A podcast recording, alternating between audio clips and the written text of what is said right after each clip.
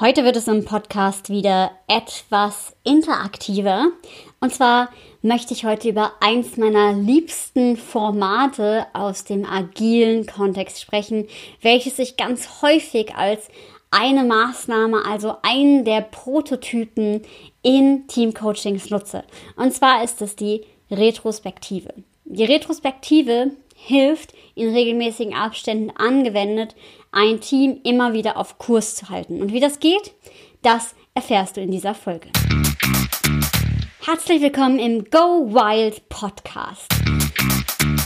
Im Podcast, der dich dazu motivieren soll, dein Teampotenzial zu entfesseln. Alexandra Schollmeier ist mein Name. Ich bin die Gastgeberin dieses Podcasts, Kommunikationswissenschaftlerin und Design Thinking Coach und ich liebe es, die Potenziale von Menschen zu entfesseln und mache das besonders häufig in der Teamentwicklung, wo es darum geht, die Potenziale von Einzelnen zu einem Gesamtpotenzial zusammenzubringen, damit aus dem Feuer jedes Einzelnen ein flammendes Inferno für alle wird und ja, Spaß bei der Arbeit dann zu einem ganz großen Produktivitäts-, aber auch wirklich Gesundheitsbooster wird, sodass Unternehmen nachhaltig erfolgreich werden. Und das Ganze mache ich mit der Innovationsmethode Design Thinking, die ich dafür super geeignet finde, weil sie motiviert, wilde Ideen zu entwickeln, innovativ zu werden, also wirklich neue Wege zu gehen und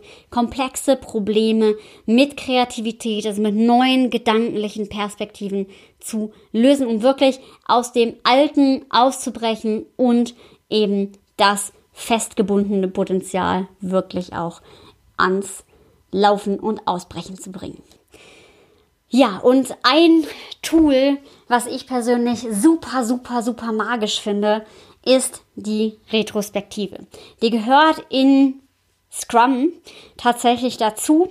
Dieses Jahr hatte ich auch das Vergnügen, eine Scrum Master Ausbildung zu machen und da ging es natürlich auch darum, wie wichtig diese Retrospektive ist. Ähm, ich muss dazu sagen, ich finde Scrum jetzt nicht für jedes Unternehmen geeignet. Ich finde auch nicht, dass jedes Unternehmen agil arbeiten muss. Aber in der letzten Folge haben wir schon gesehen, wie partizipatorische Unternehmensführung funktionieren kann, speziell im sozialen Bereich. Wenn du das Interview noch nicht gehört hast mit Christian Zepke, dann hör da total gerne nochmal rein. Ja, und jetzt kommen wir auch schon zum Tool, zur Retrospektive. Denn wie kann ich das eigentlich einbauen und was muss ich dabei beachten? Ich persönlich finde, das ist eins der einfachsten Tools, die man im Team etablieren kann, um immer mal wieder zu gucken, ob man wirklich auch auf dem Teamlevel auf Kurs ist und was man halt gemeinsam noch angehen muss. Und wenn man ganz spezifisch immer wieder institutionalisiert, dass man über Themen spricht, also was noch nicht optimal läuft, dann führt es unweigerlich dazu, dass wir einfach in den Dialog kommen und gemeinsam die Dinge auch angehen. Und dadurch, dass man es immer wieder macht, ist der große Vorteil, dass sich auch eine Feedback-Kultur etablieren kann, die das fördert. Also, dass man über Probleme spricht und man hat immer einen Raum dafür, sich auch immer zu fragen, was können wir besser machen. Und genau deswegen habe ich persönlich das auch hier intern etabliert, dass es immer wieder den äh, Raum gibt und in regelmäßigen Abständen und so wird man kontinuierlich besser und man bleibt miteinander im Kontakt. Und gerade in dieser Zeit, wo wir jetzt durch die Corona-Krise sehr viel digital arbeiten, ist das umso, umso wichtiger. Deswegen heute mal auch Anregungen dazu, wie kann man eigentlich eine Retrospektive digital, aber auch analog durchführen. Also klar, erstmal ganz bewusst, es kann eine Maßnahme sein, die aus einem Teamentwicklungsprozess hervorgeht. Ja, das heißt, alle müssen an Bord sein und auch sozusagen abgeholt werden, das wirklich zu wollen. Man kann das natürlich auch einfach als Führungskraft installieren, ja, und mit allen in Dialog gehen, ob das gewünscht ist und die dann eben abholen. Häufig ähm, ist es natürlich schöner, wenn alle das miteinander abgestimmt haben. Also häufig ergibt sich bei mir sowas in der Teamentwicklung ganz natürlich, dass die ähm, Teams für sich die Lösung entwickeln, boah, wir brauchen ein regelmäßiges Meetingformat, wo wir irgendwie auch mal nicht nur darüber, über die Arbeit sprechen, sondern auch, ja, was uns gerade bewegt. Und dann werfe ich das zum Beispiel immer ein. Das heißt, du kannst es aber auch total gut testen und ähm, natürlich kannst du das auch so einfach ausprobieren. Ich bin ein großer Freund davon, Dinge einfach mal auszutesten und nach und nach dann halt zu verbessern. Das heißt, ähm, schau doch mal, ob du nicht einmal im Monat so eine Session mit deinem Team einplanen kannst, wo ihr wirklich über eure Zusammenarbeit sprecht.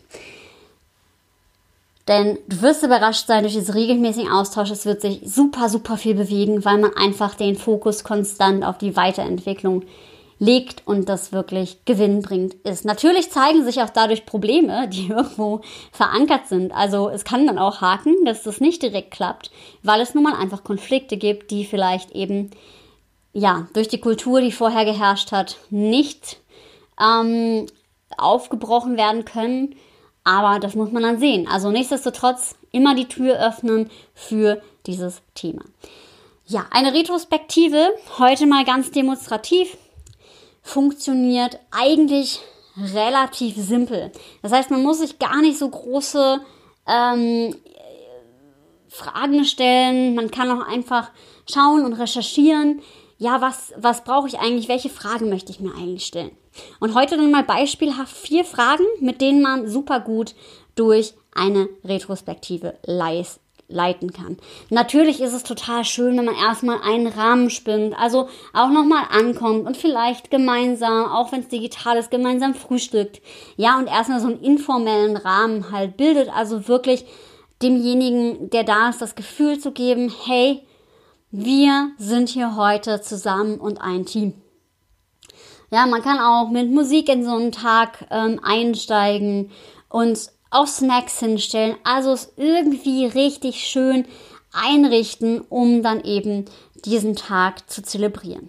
Was ich auch immer unterstützend sehr gut finde für solche Themen ist ja die Ideenbox, die hatte ich schon ein paar Mal vorgestellt, also eine Box, die man aufstellt im Unternehmen physisch oder halt eben digital als Dokument irgendwo ablegt, ja, über meinetwegen Google Docs oder andere Tools oder MS Teams, wo dann eben Ideen zur Verbesserung im Verlauf, ja, der Zeit zwischen den Meetings einfach gesammelt werden können, dass man halt nichts vergisst, was einem gerade noch durch den Kopf ging. Und so eine Ideenbox kann dann quasi in diesem Meeting mal geleert werden und dann geht man die vielleicht erstmal Stück für Stück durch.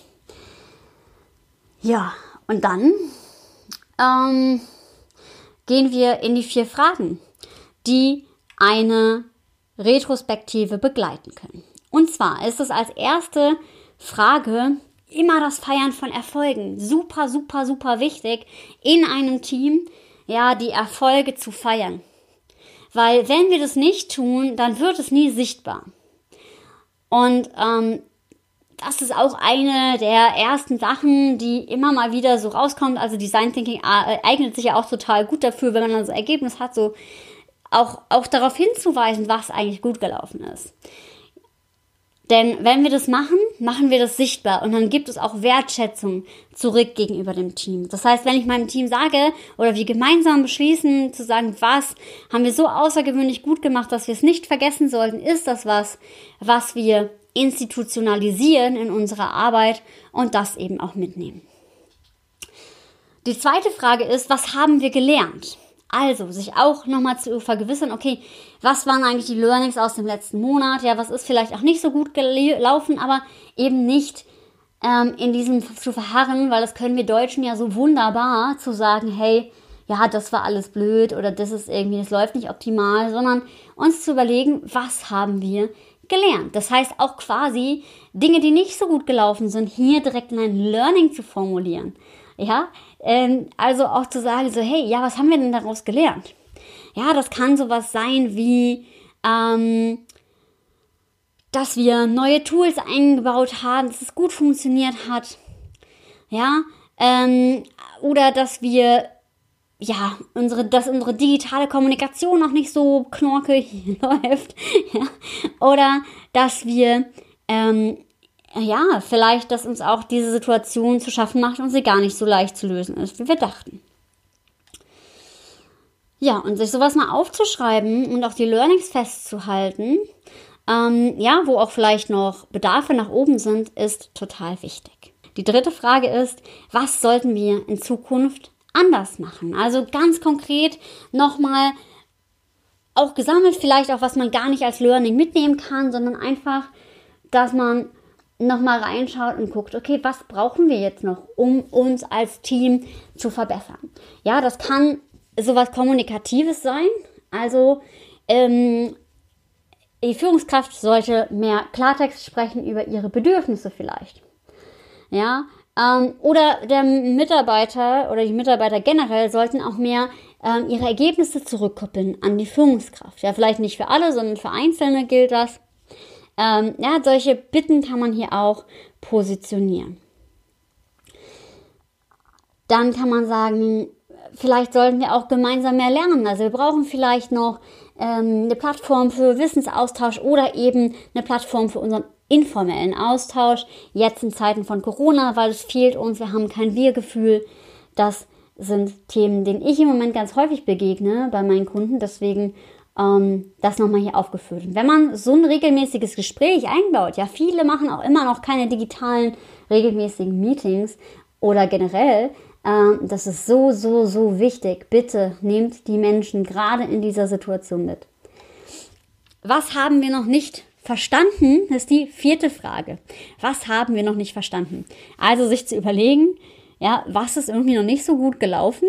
Aber wir wissen auch noch nicht, was wir anders machen sollen. Also, wo müssen wir noch mal tiefer reingehen? Vielleicht haben wir noch nicht verstanden, warum der Kunde unser Produkt nicht kauft. Ja, wir haben vielleicht auch noch nicht verstanden, warum, ähm, ja, was eine bestimmte Tätigkeit von jemandem überhaupt für Inhalte hat. Ja, da muss man das auch untereinander kommunizieren. Wir haben vielleicht noch nicht verstanden, warum ähm, bestimmte Feedback-Schleifen noch nicht so laufen. Und dem kann man dann eben auch hier auf den Grund gehen. Das heißt, die Retrospektive ist erstmal ein informelles Meeting, was wir nutzen, um uns zu verbessern und als Team einfach besser zu agieren und noch mehr zusammenzuwachsen. Ja, und das als Anregung. Ähm, ich finde Retrospektiven super, super großartig. Ähm, und es ist nicht viel Aufwand und man kann sehr, sehr leicht umsetzen. Deswegen wünsche ich dir, dass du Retrospektiven auch in deinem Unternehmen und mit deinem Team nutzt. Und ich sage wie immer zum Abschied, sei mutig und hab wilde Ideen. Probier das doch einfach mal aus. Und ich freue mich, wenn du mir wenn du das auf iTunes hörst, eine Bewertung da lässt, weil das hilft total, um diesen Podcast weiter sichtbar zu machen, um die Inhalte nach vorne zu transportieren. Auch gehe ich total gerne hier wieder zurück ins Design Thinking. Also, wenn du magst, schick mir doch gerne Anregungen, Fragen, was du dir wünschst, in diesem Podcast noch von mir zu hören. Ähm, adde mich auch gerne bei LinkedIn oder Instagram. Und ja, ich freue mich von dir zu hören und ich wünsche dir viel Spaß beim Ausprobieren dieser Methode in deinem Team und lass mich gerne hören, wie es geklappt hat.